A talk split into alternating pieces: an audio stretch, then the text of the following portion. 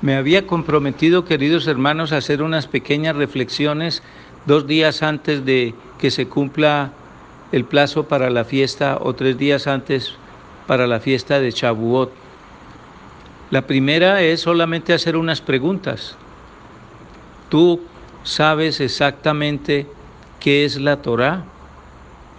Busca en tu interior para que encuentres esa respuesta. Si encuentras esa respuesta, entonces viene la segunda.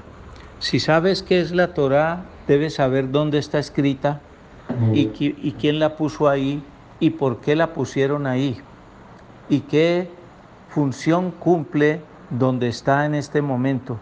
¿Quién tiene los originales de la Torah?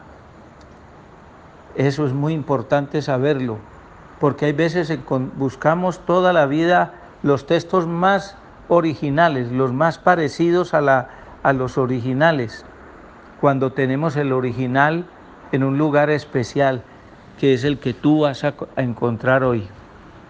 ¿Quién te enseña la Torah? ¿Y para qué te la enseñan?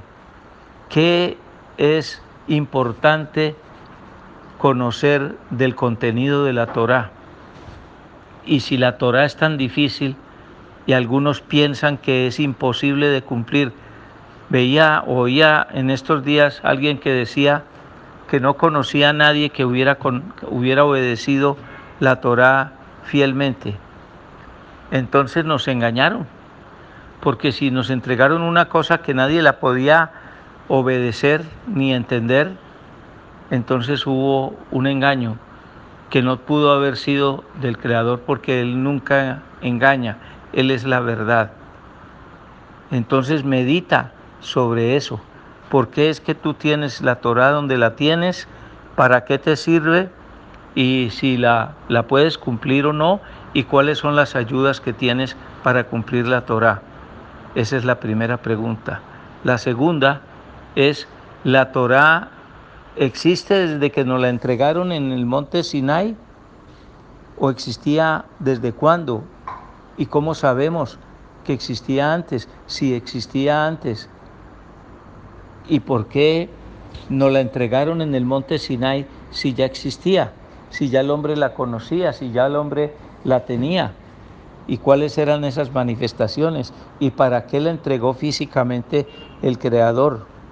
Esa es una pregunta importante que hay que resolver.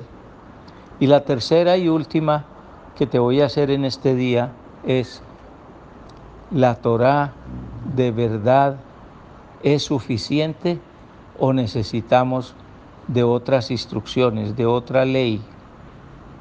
Hay otros manuales que entregó el Creador al hombre para que lo pueda eh, agradar, para que si los cumple el Creador se vaya a agradar y tu, tu vida va a ser feliz y plena.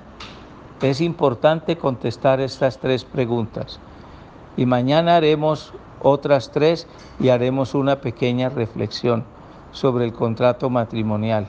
Bendiciones y shalom.